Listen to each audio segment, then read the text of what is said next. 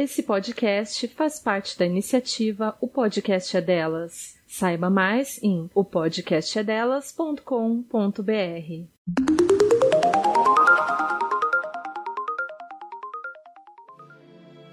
Se você também já passou vergonha por não saber o significado de algum termo do universo feminista, então vem com a gente nesse podcast que vai te ajudar a desmistificar palavras através do dicionário da língua portuguesa. Eu sou a Júlia Presoto. E eu sou a Teca Carbonel. Nesse programa, nós vamos iniciar uma série muito especial e pedida por muitas ouvintes sobre mercado de trabalho. Hoje, eu e a Ju vamos dividir as nossas experiências profissionais, porém, para os próximos episódios, vamos trazer profissionais de diversas áreas para tirar dúvidas sobre carreira e o espaço que as mulheres ocupam no mercado de trabalho. Antes de começarmos esse episódio, já vamos pedir para que vocês corram lá no nosso Instagram, arroba Dicionário Feminista e acompanhem todas as discussões sobre os termos que a gente traz aqui no podcast. A gente também não vai ficar triste se você mencionar o arroba Feminista lá no Twitter, ou se quiser entrar no nosso grupo no Telegram, o link é t.me barra Dicionário Feminista Podcast. Também está no link da nossa bio no Instagram. Segundo o dicionário, o mercado de trabalho é a relação de oferta e procura de trabalho numa região ou num país. A necessidade de uma regulamentação dos modos de trabalho começa a se fazer necessária na Europa entre os séculos XV e XVI. Nesse período, os camponeses começaram a perder seus meios de subsistência através da expropriação de terras, o fim da servidão, aliada às demandas de um sistema industrial em desenvolvimento, fazem com que essa relação de trabalho seja regularizada. Nesse momento, o Estado entra como principal mediador dessa relação, criando leis que, segundo Karl Marx, forçaram a população a trabalhar para a burguesia industrial sob ameaças de violência física e moral. Já no Brasil, a estrutura colonial escravocrata do século XIX teve uma grande influência na forma em que nossas leis trabalhistas foram consolidadas. A Lei Áurea de 1888, muito conhecida por abolir a escravidão por completo, foi antecedida pela Lei do Ventre Livre, de 1871, e a Lei dos Sexagenários, de 1885, que já regulamentavam a inserção dos ex-escravos no mercado de trabalho. Assim como ocorreu na Europa, essas leis repudiavam qualquer cidadão livre que não quisesse trabalhar, os quais eram conhecidos na época como vadios. Uma outra forma que foi utilizada para manter os meios de produção durante a adoção do trabalho livre foi a força de trabalho proveniente da imigração. Em 1880, o governo paulista e imperial apostaram no que ficou conhecido como sistema de colonato para subsidiar os imigrantes que vinham para o Brasil trabalhar nas fazendas. A primeira lei brasileira que regularizou a prestação de serviços data de 1830, porém, Além de ser muito simples, ela não mencionava diversas questões que poderiam envolver empregador e empregado. É então em 1879 que a Lei de Locação de Serviços é decretada, regulamentando de forma bem mais consistente as relações de trabalho. Hoje no Brasil, 92 milhões de pessoas fazem parte do mercado de trabalho. Das que estão empregadas, apenas 36% têm carteira assinada, ou seja, possuem um emprego formal. Essas pessoas não só possuem seus direitos trabalhistas garantidos pela lei, como também contribuem para o INSS. Porém, o número de trabalhadores informais ou que trabalham por conta própria tem aumentado consideravelmente, principalmente após a reforma trabalhista de 2017. Ela possibilitou para os donos de empresas terceirizarem quase todos os cargos que eles oferecem, Dessa forma, além de perderem diversos direitos trabalhistas, o empregado também é obrigado a procurar, por conta própria, alternativas para um plano de previdência que supra as suas necessidades ao se aposentar. Eita, eu gosto desse papo. Eu adoro falar sobre isso.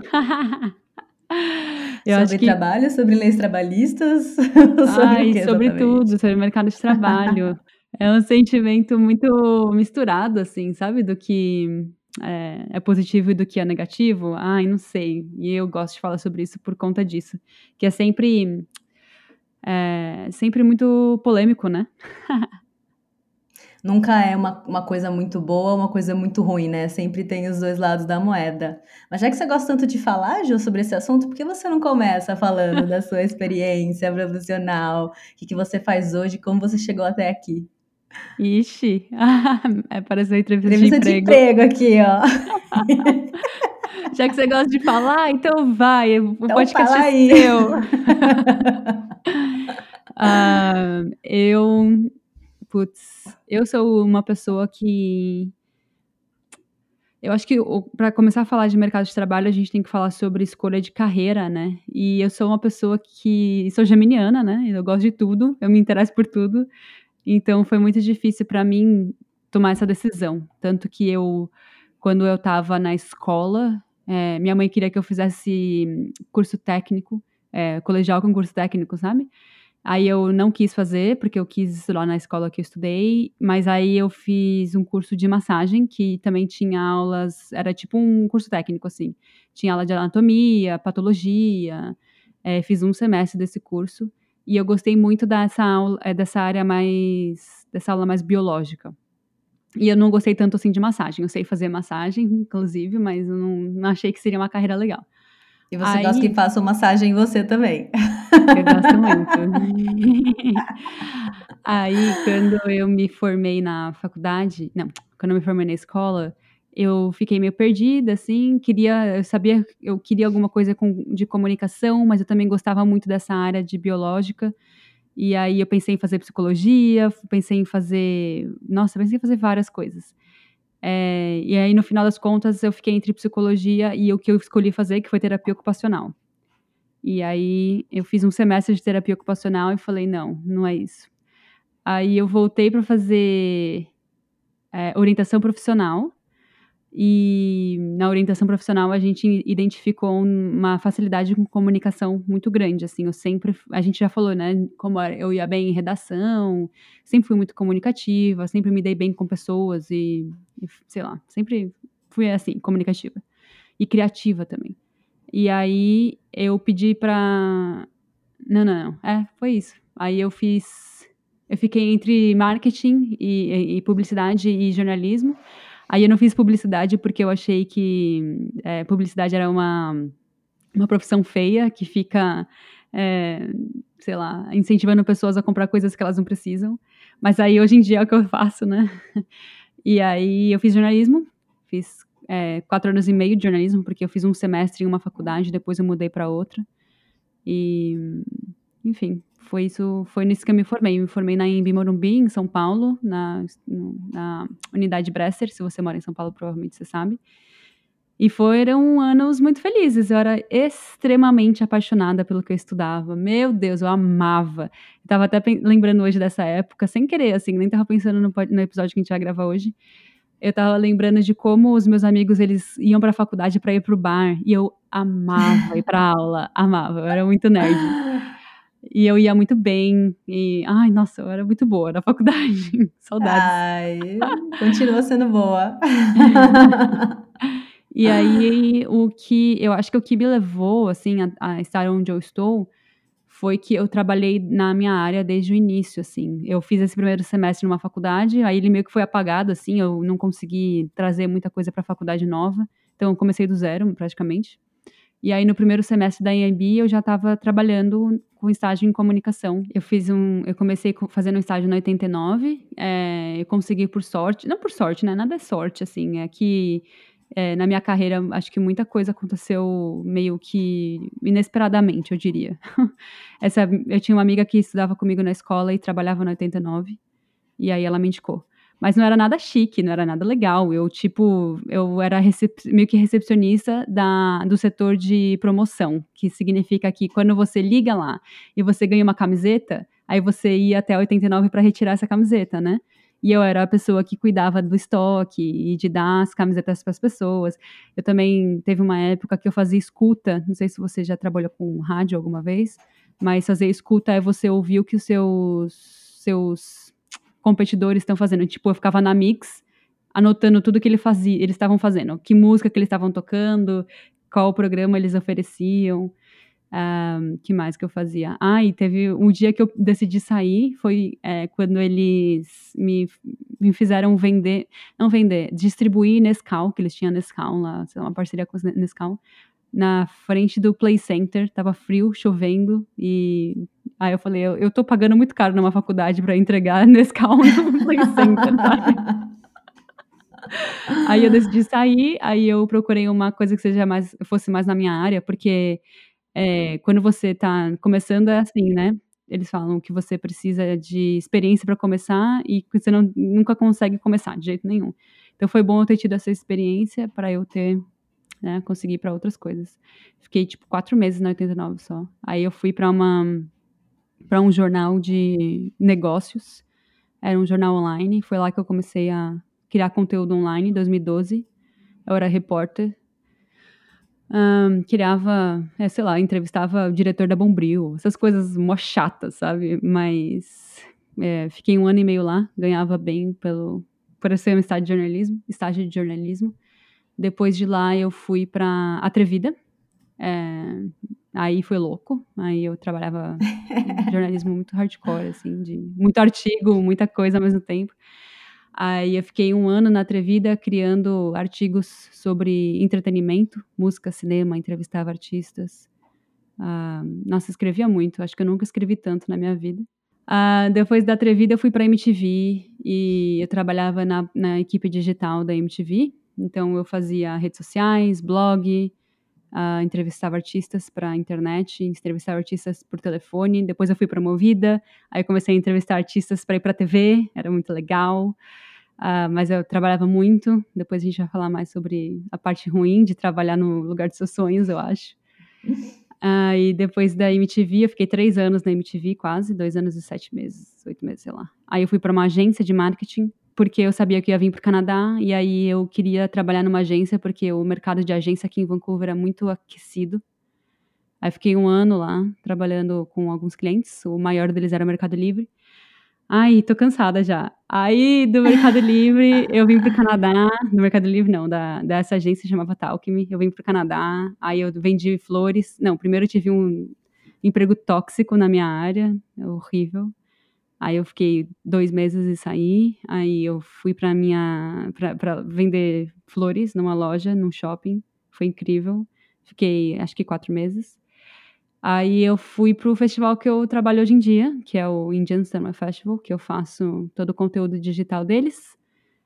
E agora essa é a minha última semana no meu trabalho e agora eu sou gerente de projeto numa agência de marketing em Vancouver. Ai, meu Deus ah! do céu! Primeira vez que meu, eu falo que... isso pro público. que momento bom de gravar esse episódio, né? Nossa, foi um timing é. perfeito, né? Sem querer, bateu as coisas acontecendo. Sim. E você? Conta mais você. Ai, minha vez, gente. eu vou tentar é, resumir também, porque são muitos anos, né? Muita coisa aconteceu, né, com a gente. Mas é, eu acho que tudo, assim, é, quando eu tava na escola ainda, e estava nessa fase de escolher o que vai prestar para o vestibular, né? Principalmente quando você entra para o colegial, né? Chama colegial hoje em dia ainda, né? Não sei já o nome das coisas. Mas. Acho que é, é ensino médio hoje em dia, amiga. Tá ensino médio. Ensino médio, ensino médio. Então, quando eu estava entrando no ensino médio ali, já começa aquela pressão de o que você vai fazer para prestar para o vestibular. E eu lembro que nessa época, é, as pessoas falavam. Eu, eu sempre gostei muito, né, de natureza, de ficar com os bichinhos e de sabe, ficar vendo insetos, essas coisas. E aí eu lembro que minha família falava assim: ah, você tem que ser biólogo ou veterinário ou trabalhar com essa nessa área. E aí eu lembro que então eu meio que coloquei na minha cabeça que ia fazer veterinária ou biologia ou algo do tipo. Mas quando eu comecei realmente a estudar para o vestibular durante o ensino médio, eu tinha um amigo meu do, que morava no mesmo prédio que eu, que ele tava, ele já estava alguns anos na minha frente e ele ia prestar mediologia na Unicamp. Eu lembro o nome do curso, mediologia. E aí ele ia estudar mídias, é, não mídias sociais, tá gente? São mídias, nessa época não tinha. Era cinema, TV, enfim, tudo que envolve essa, o audiovisual. Seria um audiovisual, estudo do audiovisual. E aí eu lembro que quando ele me contou um pouco sobre o curso que ele estava prestando, eu falei assim: ah, que legal, deve ser muito legal estudar isso, cara, deve ser muito legal. Aí eu falei assim: por que, eu não estudo isso se é tão legal assim, sabe? E aí foi nesse momento que deu clique. E eu falei, é isso que eu vou prestar. E aí eu lembro que eu prestei na Unicamp. Como eu morava em Campinas, né? A Unicamp é uma universidade que quem mora em Campinas é, é necessário você prestar a Unicamp, né? E, então, eu prestei Unicamp Mediologia, prestei a USP Audiovisual e prestei a UFSCar Imagem e Som. São, é, basicamente, são os mesmos cursos, só que na época é, a, USP era mais, bem mais concorrida, acho que até hoje, né? Mega concorrida. Aí segundo lugar era Unicamp e terceiro lugar era UFSCar. E aí eu passei na UFSCar. E eu lembro que eu fiquei assim, não, mas eu queria muito ter passado na USP, eu queria ter USP. Eu, eu passei para a segunda fase da USP, eu fiquei muito perto, eu fiquei na lista de espera, né, para entrar e eu não consegui. E eu fiquei assim com aquela coisa. Aí eu falei assim: ah, mas quer saber? Eu vou para UFSCar, fico estudando lá. Se eu não gostar, eu tranco, faço é, cursinho de novo e presto de novo, né? Eu era gente nova, tinha 17 anos, cara. Tá tudo bem, né? E fui. Só que é que nem você falou, hoje que você amava as, as aulas e amava a faculdade eu senti que na UFSCar foi onde eu me achei, assim, sabe? Onde eu encaixei tanto na parte das aulas quanto na parte de grupo de pessoas, assim. Na escola, eu, eu já falei aqui, né, que eu não era uma pessoa que tinha uma... Nunca interagi socialmente muito bem, assim, na escola. É, mas na faculdade parece que, tipo, achei minha turma, sabe? Me encontrei aqui, sem contar que o, teor das aulas era muito legal. Eu amava demais. Enfim, Fiz, é, fiz faculdade, durante a faculdade eu me envolvi em mil projetos, trabalhava aqui, trabalhava ali, fazia estágio. Putz, foi muita coisa que eu fiz na faculdade. Eu, eu não parava em casa, eu não parava em casa, eu tava sempre fazendo algum projeto. E, e aí, quando eu estava no último ano da faculdade, um amigo meu, né, que já tava, já tinha se formado, estava morando em São Paulo, falou assim: Ó, tem uma oportunidade de trabalho aqui em São Paulo, você tá afim de vir? Eu te indico. Aí eu falei: Bora! bora, vamos aí. a gente tá sempre assim, vamos. Nem, é, e aí era na pós-produção, na tal da pós-produção, que na faculdade eu nem sabia o que era a tal da pós-produção. Eu falei, vamos aí na pós-produção.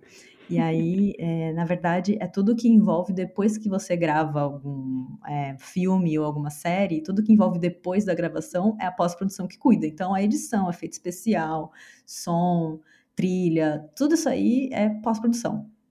E aí eu comecei a trabalhar com isso, nessa produtora, e foi esse meu primeiro trabalho foi bem desgastante assim, né? E você tá dando sangue assim, então foi um pouco conturbado. Então eu fiquei lá acho que, sei lá, uns seis meses mais ou menos. E, e aí eu consegui um trabalho numa outra produtora que chama Dogs Can Fly é, em São Paulo, e aí e lá eu encontrei uma turma muito incrível de, de amigos, assim, são os amigos do trabalho, e assim, foi muito bom porque a gente trabalhava muito lá também, mas era um trabalhar muito que é aquela coisa que você, como é todo mundo seu amigo, tipo assim, você tá sexta-feira à noite trabalhando 11 da noite, mas tá tomando uma cerveja aqui sentado na frente do computador, então tá tudo bem, é todo mundo amigo, todo mundo trampo, entregando as coisas.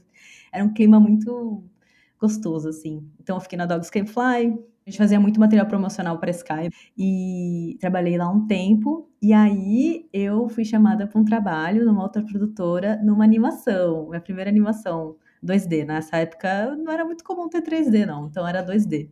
E aí, uma animação do sítio do Bica-Pau Amarelo, é, que passava na Globo na época. Hum. É, eu acho que continua passando na, na Cartoon até hoje, inclusive. E aí eu fiz a segunda temporada do sítio, depois eu fiz a terceira temporada do sítio. É, aí eu fui para a O2, a O2 Filmes, gente, é a produtora do Fernando Meirelles. Então o Fernando Meirelles vira e mexe, sentava do meu lado aqui assim, ó, sabe? Estamos aqui trabalhando, ele sentava, não sei o quê. E eu ficava querendo morrer, né? Enfim. E aí ele, enfim, trabalhei lá na O2 também num projeto, mas aí foi de live action, não foi de animação lá para O2, é, para Discovery Channel que eu fiz. E aí depois voltei para essa outra produtora que eu fiz, é, que eu trabalhei no sítio do Pica-Pau Amarelo, e aí eu fiz uma outra animação lá que chama Vivi Vira Vento. Aí, e aí nessa época eu já estava também meio que me preparando para vir para cá, não sei o quê, então já estava meio que guardando dinheiro, né? Fechando o bolso aqui, deixando de né, fazer umas coisas ali, deixando de sair muito, fazendo os rolês em casa, dividindo a casa com outro amigo para ver se eu achava as contas, nananã. E aí, aí entre terminar esse projeto e eu vim para cá, eu ainda, ainda voltei para Dogs Can Fly, fiz alguns trabalhos na Dogs Can Fly e aí vim para cá, pro, pro Canadá. Ah, calma aí que agora tem o Canadá, mas vou ser breve, juro. aí, aqui no, aí quando eu vim aqui para o Canadá, eu vim fazer um curso de dois anos num college. Ele é muito parecido com o curso técnico no Brasil, mas é louco porque aqui, né, Ju, o curso técnico que eles fazem é a maioria das pessoas faz mais curso técnico do que universidade aqui. Não é igual no Brasil, que eu acho que a maioria das pessoas fazem universidade, né? Eu sinto assim. Então é muito comum a galera sair da high school e já ir pro college, fazer os dois anos de técnico e aí saí para trabalhar, né? É, então, vim para cá, fiz esse curso de dois anos aqui na mesma área, né? Um curso de produção para TV e vídeo aqui. E, e aí, durante esses dois anos, eu trabalhei, tive que trabalhar em, em restaurante, né? Eu trabalhava cozinhando. Eu nunca, gente, eu nunca fui uma pessoa que gostava de Masterchef, nunca. Eu tava lá, tipo, fazendo mexilhão ao molho de coco, sabe? Tipo, nem sei o que eu tava fazendo lá, mas eu tava, tava trabalhando, ganhando dinheiro, que era isso que importava naquele momento.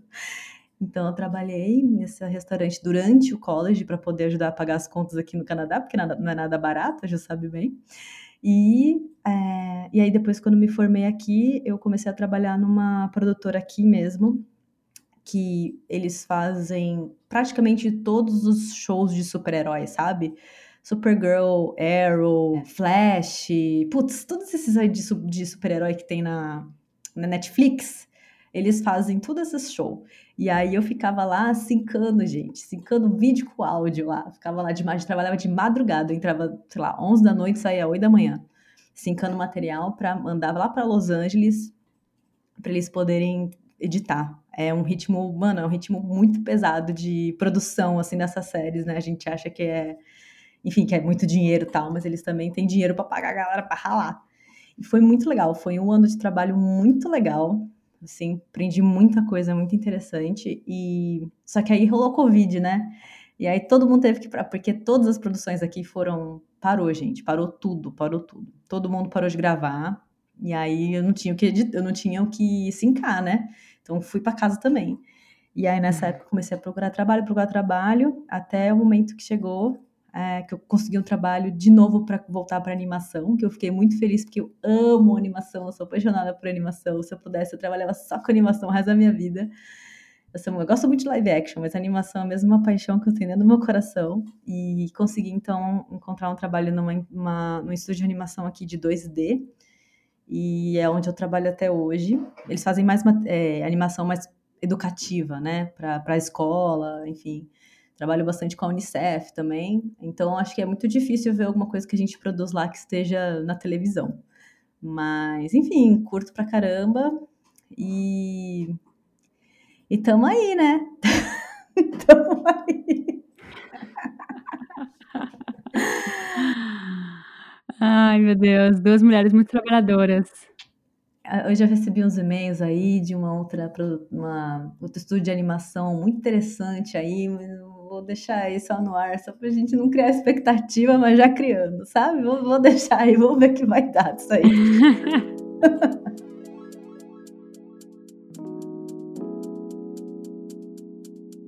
Ai, Estela. A gente, eu acho que tem muita.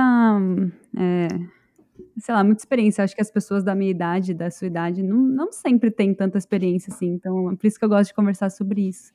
É, Queria entender se você. Acho que a pergunta que eu quero fazer é: você ser mulher, você acha que, você acha que de alguma forma interferiu no mercado de trabalho, nas suas oportunidades? Cara, eu não tenho certeza quanto às minhas oportunidades. Eu acho que, como a minha a área que eu trabalhava né, na pós-produção, eu trabalhava com uma parte muito técnica. Então, você tem que saber muito o formato de arquivo e de vídeo, enfim, resolver problema porque o negócio, sei lá, exportou com erro, tá com glitch na imagem, então é muita coisa muito técnica. Então as pessoas associam muito isso ao universo masculino. E eu sinto que até hoje, tá? Até hoje aqui no Canadá, eu sinto que é, para você tipo assim, as pessoas não olham para você como uma mulher e já acham que você sabe daquilo, sabe? Daquela parte técnica. Então, uma vez eu lembro de um. Isso no Brasil, né? Um editor precisava fazer alguma. Ele precisava exportar um vídeo e ele chegou para mim e falou assim. É, então, é, eu preciso editar, eu preciso que alguém exporte para mim aqui um H264. Eu não sei se você sabe, mas o H264 é um formato de vídeo lá, lá, lá, lá, lá. Eu assim, tipo, amigo, eu trabalho com isso há muito tempo, eu sei o que é o H264, sabe? Aí eu fiquei tipo, não, não, eu sei, eu sei.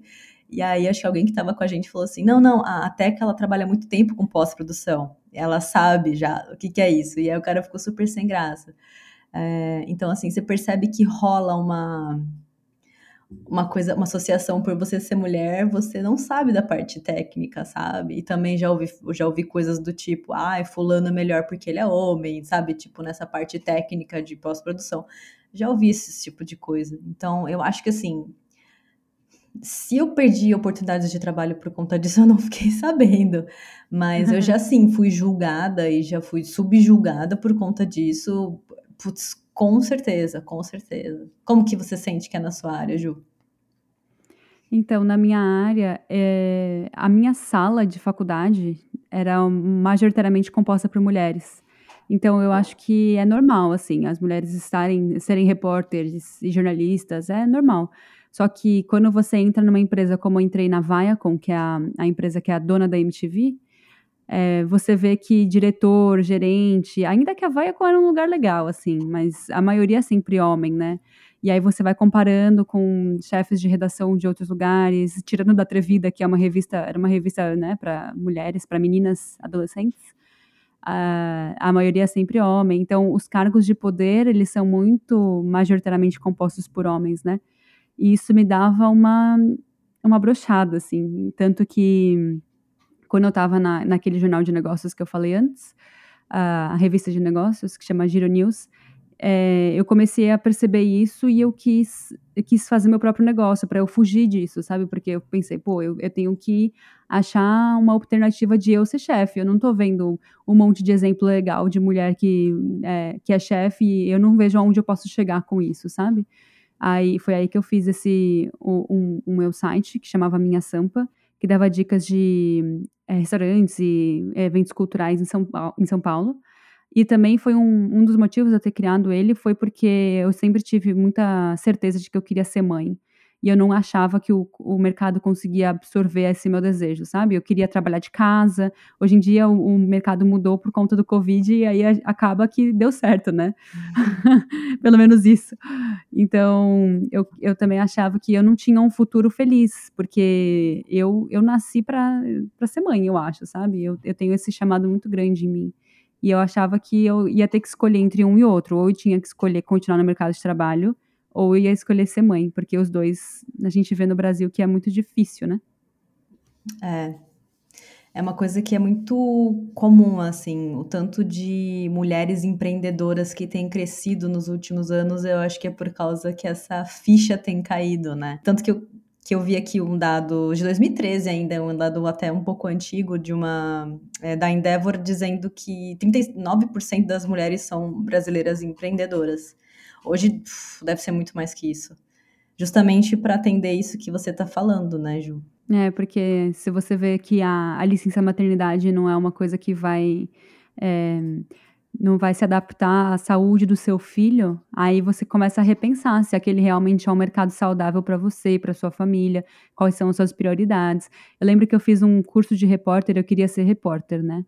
Eu fiz um curso de repórter com duas repórteres da, da Record, super bem-sucedidas, é, sei lá, já viajaram. Uma era repórter de viagem, de turismo, ela viajou o mundo inteiro, era incrível.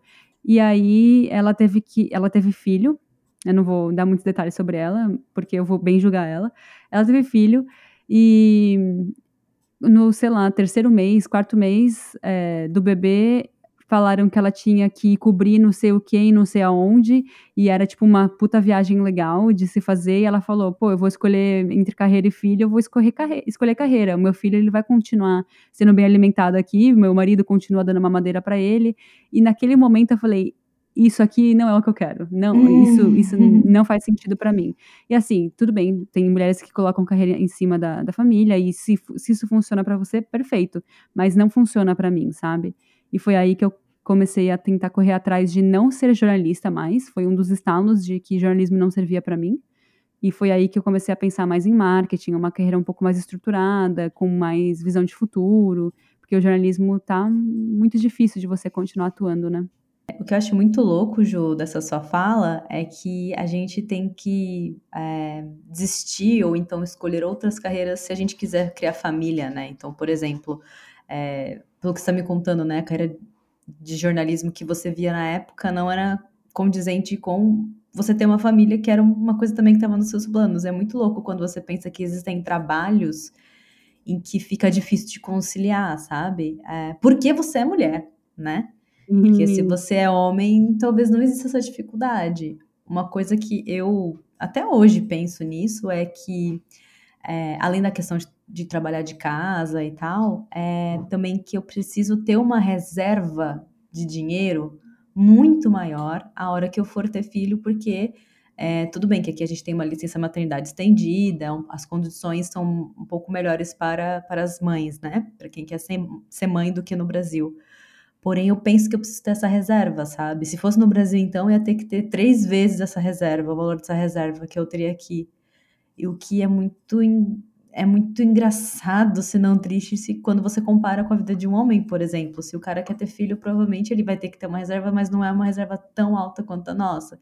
E é por conta disso a gente acaba trabalhando mais horas, é, enfim, se matando de trabalhar muitas vezes, se submetendo a coisas que a gente fica meio não sei o que eu tô fazendo aqui, mas tem que fazer por causa do dinheiro, então vamos que vamos, né? Você acha que tem a ver isso que eu tô falando?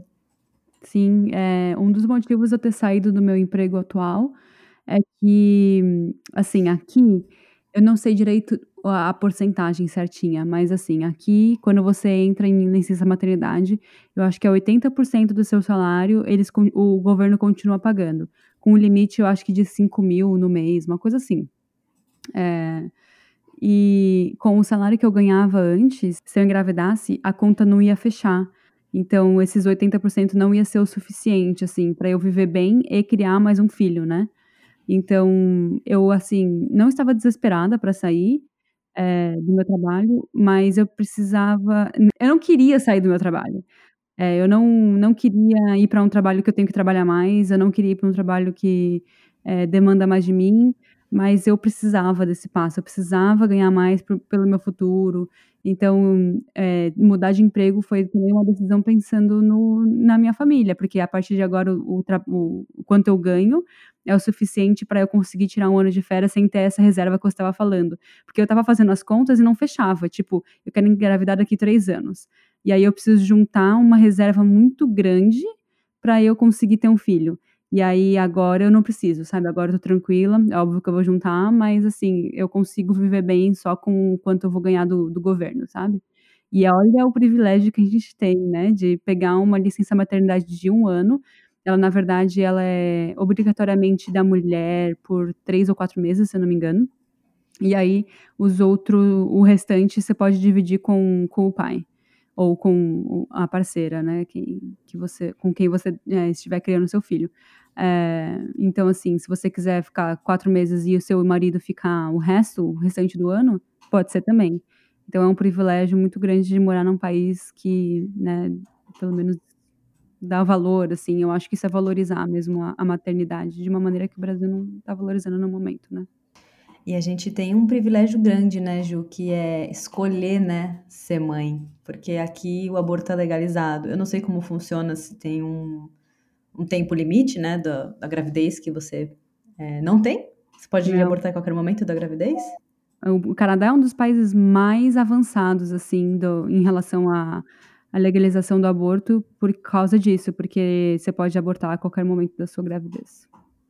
Então, aí é que tá, né? A gente tem esse privilégio que no Brasil a gente sabe que tem muitas mulheres que não têm esse direito dessa escolha e acabam todo esse planejamento que a gente ficou aqui matutando junto, de tipo, junto dinheiro, a carreira tem que estar assim, assim, assado, planejar tudo, vai por água abaixo, porque você engravidou, N motivos para ter engravidado sem querer, e aí você vai ter que arcar e, e sua carreira que lute, na verdade.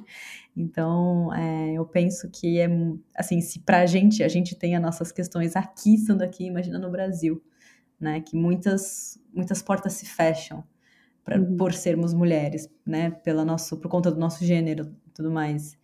E, e aí, com relação a essa questão das horas de, trabalho, eu também achei uma pesquisa feita pelo IPEA que fala que as mulheres trabalham em média sete horas a mais por semana do que os homens. Além, além da jornada dupla, né, que a gente sabe que a jornada dupla é a jornada de trabalho e depois a jornada em casa, que é um trabalho invisibilizado, né, mas é limpar a casa, fazer comida. Aí, se você tiver filho, cuidar dos filhos, dar banho no filho, levar o cachorro, não sei o que lá, limpar, não sei o que lá, isso, isso também é trabalho, invisibilizado, mas é, né? Você paga pessoas para fazerem isso quando você precisa de um auxílio.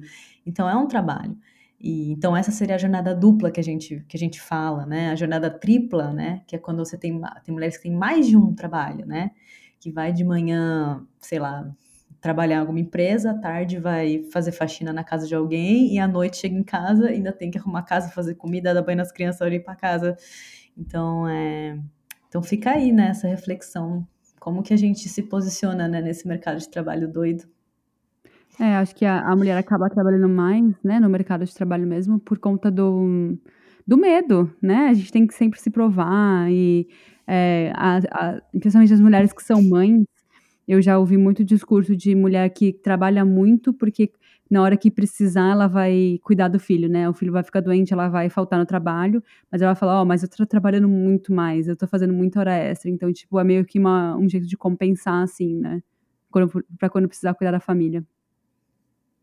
É, muitas pessoas acham que é uma, né, tem essa ideia idiota de achar que é uma desvantagem ter uma mulher na empresa por causa da tal da licença maternidade, mas a, as pesquisas mostram que as mulheres quando voltam da licença, elas voltam com um gás muito forte para trabalhar, com uma coisa de trabalhar para caramba, fazer várias horas, mesmo com o bebê em casa, elas estão tipo lá para provar, justamente porque a estatística faz com que as mulheres sejam demitidas após a licença maternidade. Então, muitas mulheres já vêm com esse peso emocional, né, com essa carga mental de tipo, preciso voltar e mostrar para todo mundo que não é porque eu tive filho que agora eu sou incapaz, que eu continuo fazendo meu trabalho. Então, elas voltam assim trabalhando muito mais do que antes, assim, sem contar todas as coisas que você já falou.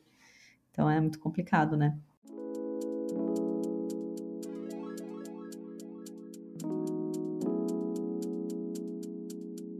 Queria também voltar um pouco para as nossas experiências. Eu queria saber se você se você se desencantou com o mercado de trabalho.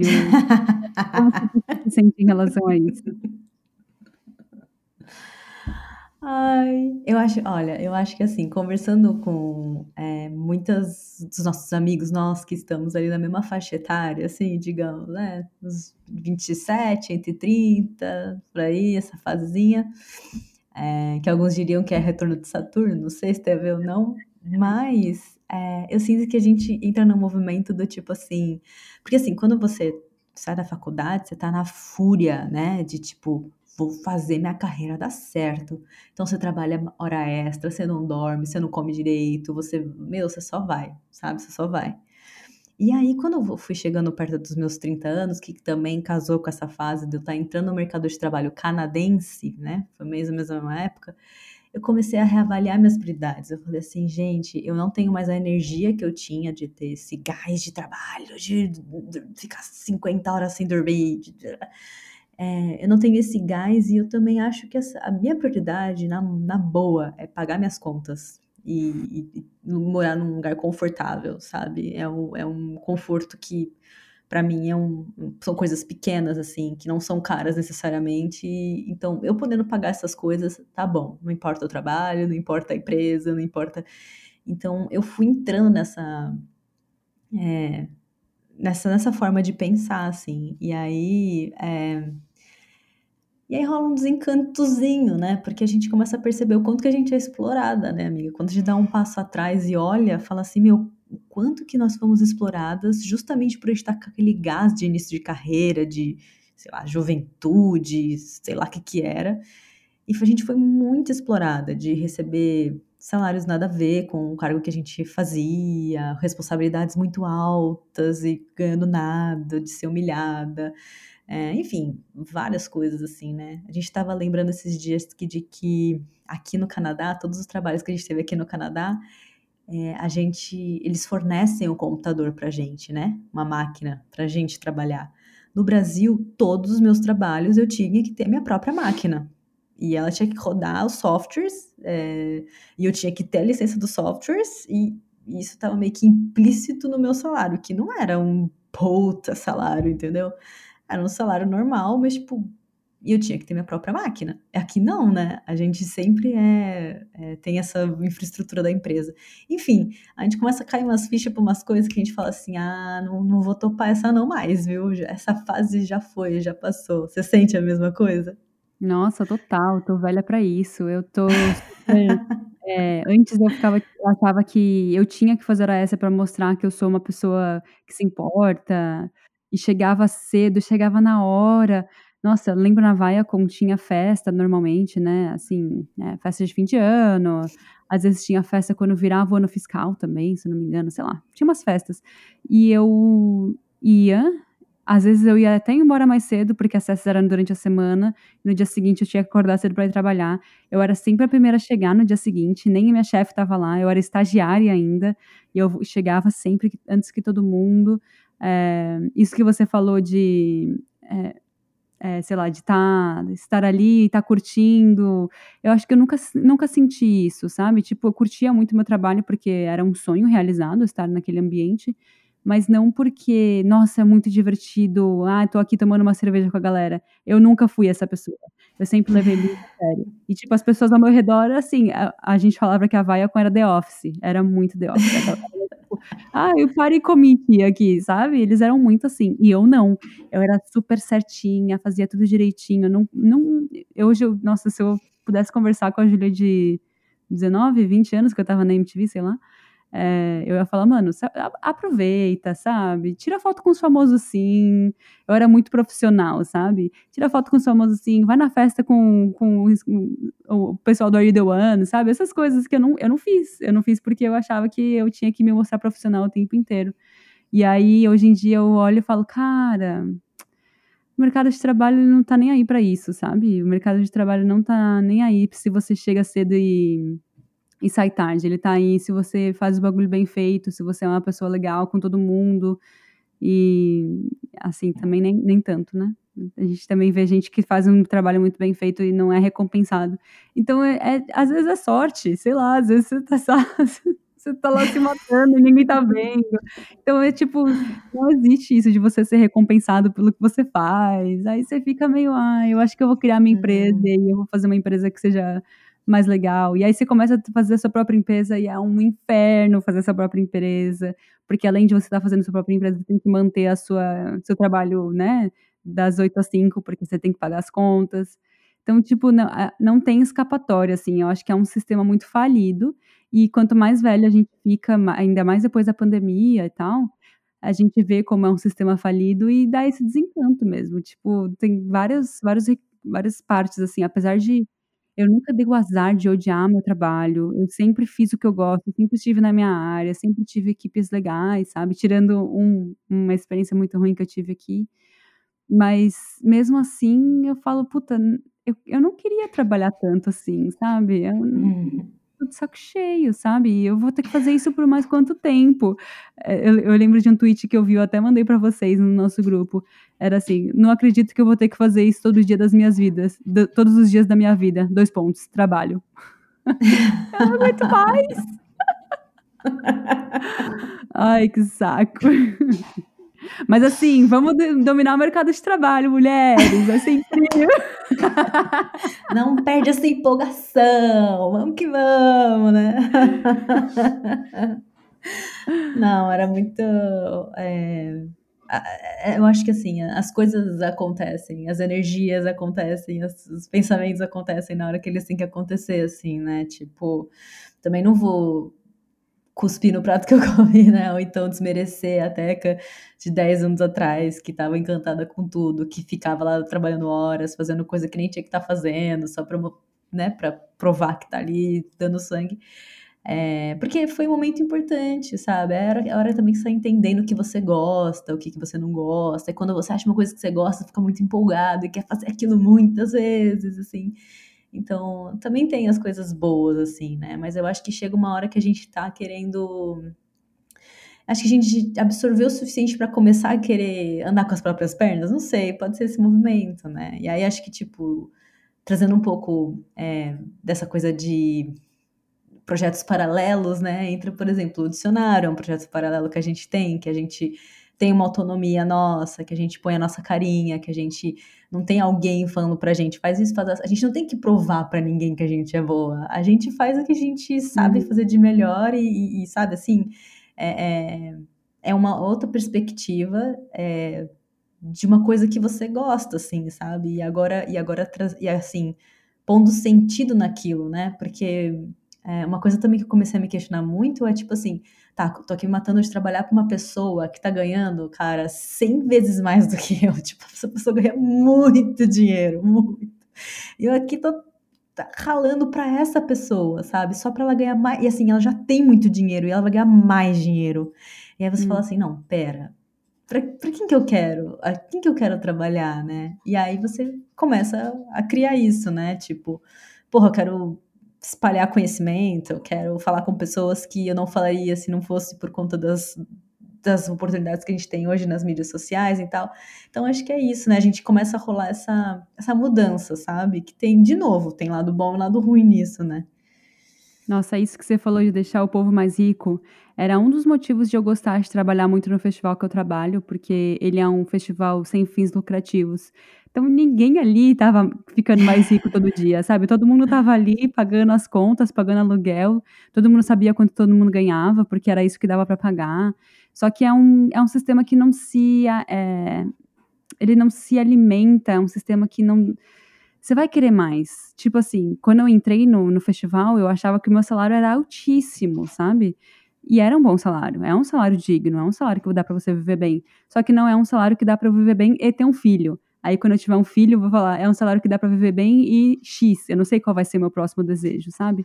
Então, não é um, é, não é um mercado que consegue acompanhar as, uh, as possibilidades da sua carreira. Tipo, eu já estou há dois anos aqui, dois anos trabalhando no, na minha área. Eu já consigo empregos mais legais do que quando, quando eu cheguei. Óbvio, né? Que assim, eu já tenho uma experiência muito maior aqui dentro mesmo. Então, eles acho que eles não conseguiram acompanhar assim, o, a evolução do, da minha carreira. E aí eu tô indo de novo para um mercado que é com fins lucrativos, né? vou para uma agência uhum. que, apesar de ser uma agência pequena e nova, assim, não nova, ela tem 10 anos, mas ainda não ganha muito dinheiro. Ainda assim, você fala, puta, tô dando dinheiro para uma galera que eu não sei se eu quero dar. Eu nem sei quem são eles, sabe? Eles podem ser boas pessoas ou não. Mas enfim, isso também me bate muito, assim. Isso que você falou do dicionário é, foi uma coisa que eu me, me dei conta depois de um tempo de fazendo terapia. Que eu gostava muito da onde eu estava trabalhando, que era a MTV. Eu tinha muito prazer em fazer aquilo. E... Mas ele não me completava 100%. É, ainda assim, era um entretenimento chulo, né? Um entretenimento muito básico, um entretenimento que não muda a vida de ninguém. Era só entretenimento por entreter. E isso para mim não era o suficiente. E aí o meu psicólogo falou: então por que, que você não vai atrás de fazer uma coisa que te preencha? Porque não existe emprego perfeito.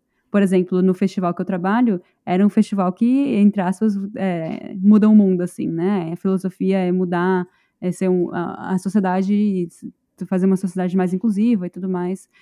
É, só que eles falam com uma audiência que eu não entendo. E aí era uma audiência indiana, é, da South Asian, que eles falam. E aí eu tive que fazer o dicionário, porque o dicionário é o que eu acredito. Então, nunca vai ser perfeito, sabe? Por mais que você chegue muito perto, nunca vai ser perfeito. Até a sua empresa nunca vai ser perfeito, né? É, e aí estamos aí, um tutorial do capitalismo. é isso. Você sempre está atrás, você nunca está satisfeito, porque a, a, lógica é essa, né? De você dar de um lado para tirar do outro, né? Para sempre estar tá faltando, né? Então, se você não está realizado, se você está realizado profissionalmente, você não está realizado na sua, na, com relação à sua família, né? É, mas se você está realizado porque você está entregando coisa para o mundo, você não vai estar tá ganhando muito dinheiro. E aí você vai estar, tá, tipo, sempre faltando. E essa lógica capitalista vai levando a gente. E ela vai se auto, né, se alimentando da, da nossa, de nós, assim, até a hora que a gente morre trabalhando. E é isso. Fim, é legal, mercado de trabalho. Eu tô ficando muito comunista, né, amiga? Mas, mas é muito difícil, assim, porque quando a gente vai pondo na ponta do lápis, assim, a gente fala assim, não, eu nunca. Por exemplo, comprar uma casa. Não tem como comprar uma casa, menina. Putz, não tem. Não é mais, ainda mais que É, sei lá, eu acho que eu vou ter filho antes de comprar uma casa. Então, pensa que meus gastos vai ser, sabe, eu, um bebê, um cachorro, e aí o... pra querer comprar uma casa como, sabe? Então, é isso. E aí eu vou ter que. Que eu vou fazer? Vou querer pegar um emprego com salário mais alto. Mas aí eu não vou conseguir cuidar do meu filho. Aí eu vou ter que. Entendeu? E aí você vai virando a bola de neve que nunca acaba. Mas. É tão gostoso trabalhar, não é? eu sempre gostei de trabalhar. Eu sempre gostei muito, assim. É, sempre, de novo, eu sempre trabalhei com o que eu gosto. Então eu sempre tive muito prazer, assim. Tipo, hoje eu tava editando uns vídeos.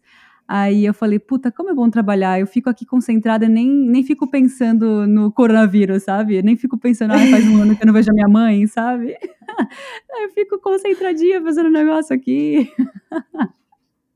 eu gosto, amiga. Mas não muito.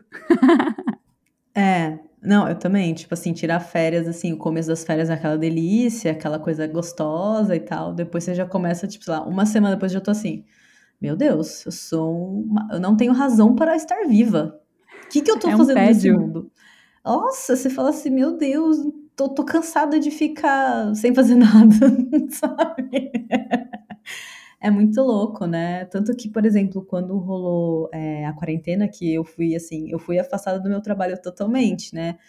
É, algumas pessoas conseguiram trabalhar de casa, mas com a com que eu trabalhava não tinha nem como trabalhar de casa. Então rolou isso, rolou de tipo assim, juro, eu fiquei acho que uma, se uma semana é, eu acordava, nem tirava o pijama, ia pro sofá, deitava, ficava jogando videogame, vendo série, ia pra cama, dormia. Era isso, uma semana disso, assim, sabe? E aí eu falei, meu Deus do céu, o que eu tô fazendo na minha vida? Eu não consigo mais, não consigo mais. Mas é isso, tipo, é, eu estou reclamando aqui do trabalho, das condições de trabalho e tudo mais, mas eu não eu já já estou viciada, é um vício, a gente não consegue viver sem assim. A gente sabe que destrói a gente de algum, em alguns aspectos, mas é um vício, né? Eu não sei se é necessariamente por conta de ser um vício, mas o, é, é gostoso o fato de produzir, né? Não importa, quer dizer, importa o que você está produzindo, mas é, o fato de você estar usando uma parte do seu cérebro que é uma parte mais estruturada, mais produtiva, você se conectar com pessoas, se comunicar com pessoas. É, te, existe essa parte boa também, pelo menos eu vejo, né, como uma parte boa de trabalhar. É, realmente, assim, ficar oito horas olhando para a tela do computador sem tirar, é, sem tirar breaks é, é muito ruim para você.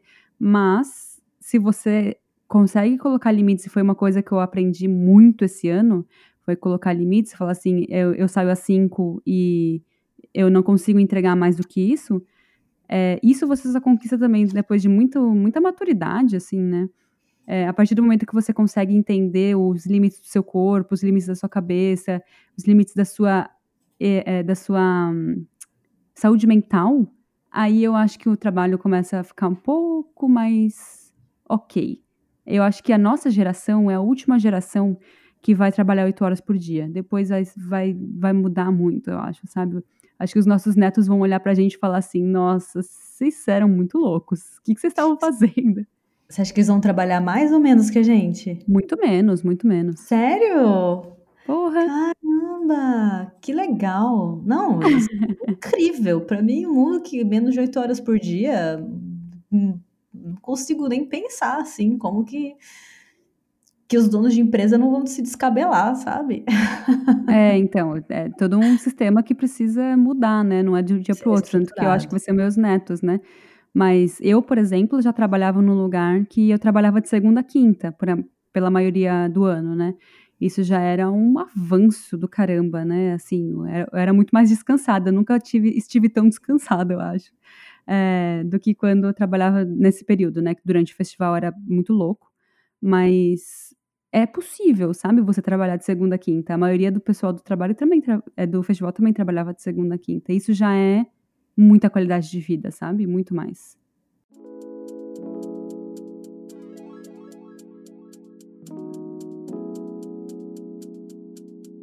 Bom, gente, esse foi o primeiro episódio da série de Mercado de Trabalho. É, a ideia era mais introduzir mesmo sobre a história minha da Teca. Não sei se as pessoas têm curiosidade, mas é, achei interessante.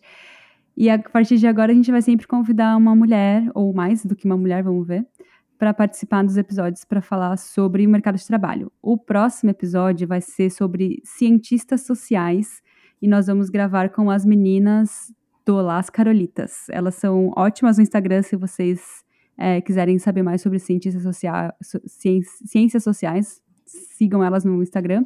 Mas também teremos o que mais? Musicista, teremos escritora, teremos. Um, que mais, amiga? Moda, é, cientista.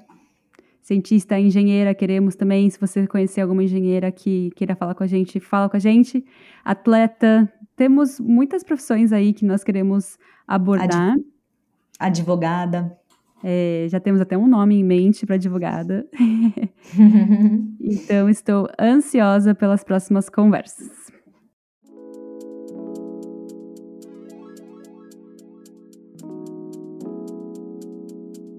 Então agora a gente vai para aquele momento notas de rodapé, onde a gente traz mais referências para vocês que querem estudar mais sobre o mercado de trabalho.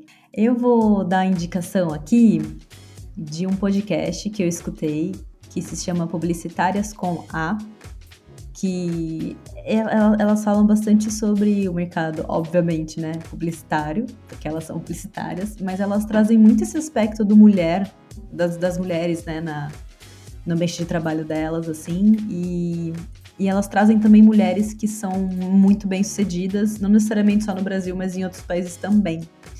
E eu acho isso muito legal, porque às vezes, assim, o discurso de uma mulher, por mais que não seja na mesma área que a minha, me inspira, sabe? Às vezes eu escuto essas mulheres falando, principalmente as que moram fora do, do país, que é, a gente tem um pouco de dificuldades parecidas com a língua, adaptação e tal. Então, escutando elas falarem daquele, aquela esperança de que um dia eu também posso chegar lá, sabe? Então, mas por questão de representatividade e tal. Então, eu achei muito interessante, vou deixar essa recomendação aí, mesmo para quem não for da, da área da publicidade, é, é bem interessante. Gostei muito desse podcast. Legal, vou ouvir. Eu vou deixar de indicação apenas uma série. É, ela se chama Working Moms. Eu não sei como é que ela chama em português. Eu vi ela aqui no Canadá já. Ela tá disponível na Netflix. Ah, e é uma série muito gostosinha. É, é sobre uma mulher que ela é dona de uma agência de relações públicas, ou ela trabalha numa agência de relações públicas, não me lembro direito. E ela tem filho, e aí ela também tem uma amiga que ela é psicóloga e tem o próprio consultório tem algumas outras mulheres que participam da vida dela, assim, e, é sempre, e elas todas são mães e sempre vai abordando assim a questão da maternidade do mercado de trabalho. E é uma comédiazinha, eu acho que são 30 minutos cada episódio. É uma delícia. Eu vi a primeira temporada assim numa tacada só. É, e depois a segunda temporada mais ou menos, mas tudo bem. a primeira temporada é muito legal, assistam. muito bom, muito bom. Beijos, beijos, momento beijos. Você tem beijo? Eu vou começar para você não roubar o meu beijo, que eu tô achando que você vai querer roubar. vai fundo. Eu vou mandar um beijo para a nossa amiga, a nossa amiga Ludmila Barros, também conhecida como Lud Miles ou Lourdes, né? Como diz o marido da Ju. Porque ela é, editou, ela tá editando, né? Ajudando a gente a editar o podcast. E aí, hoje a gente escutou o primeiro podcast que ela editou e achei que ficou incrível, perfeita, amei demais o, que ela, o trabalho que ela fez pra gente. Então, vou deixar um beijo para ela especial, porque, enfim, né? Uma mulher aqui junto com a gente, a gente sempre gosta de, de da companhia das amigas. Muito bom, amei. Eu vou mandar um beijo então pro Vitor. ah, de novo, você já mandou pra ele. Não fale ah, que te beijo. Eu mandei Tô brincando. Tá bom, vai, eu deixo. Quando que eu mandei, amiga? Não lembro. Você mandou quando você. Ele te deu o microfone, acho. Ah, é mesmo. Ah. Mas é mais ou menos a mesma coisa. O Vitor, a gente não sabia. Assim, eu vou mudar de emprego agora e eu vou perder meu pacote Adobe, né? Ai, que tristeza. E aí eu preciso, eu preciso aprender a editar num software novo. E eu aproveitei que a Lud também precisava aprender a estar e pedi para o Vitor ensinar a gente a estar podcast no Reaper, que é um, um software de edição gratuito. Uh, e aí, no fim de semana, a gente fez uma masterclass de edição. Ele ensinou eu e a Lud ao mesmo tempo. Então, fica aqui meu obrigado ao meu marido e um beijo. E Obrigada por apoiar eu e a Teca sempre. Muito bom, amei demais. Bom, então é isso. Como a gente só trabalha com fatos, todas as fontes citadas nesse programa estão na descrição. Para quem quiser estudar mais sobre o assunto, é só dar uma passadinha lá. Muito obrigada por ouvir a gente e talvez ver a gente de novo numa segunda tentativa. E tchau! Tchau!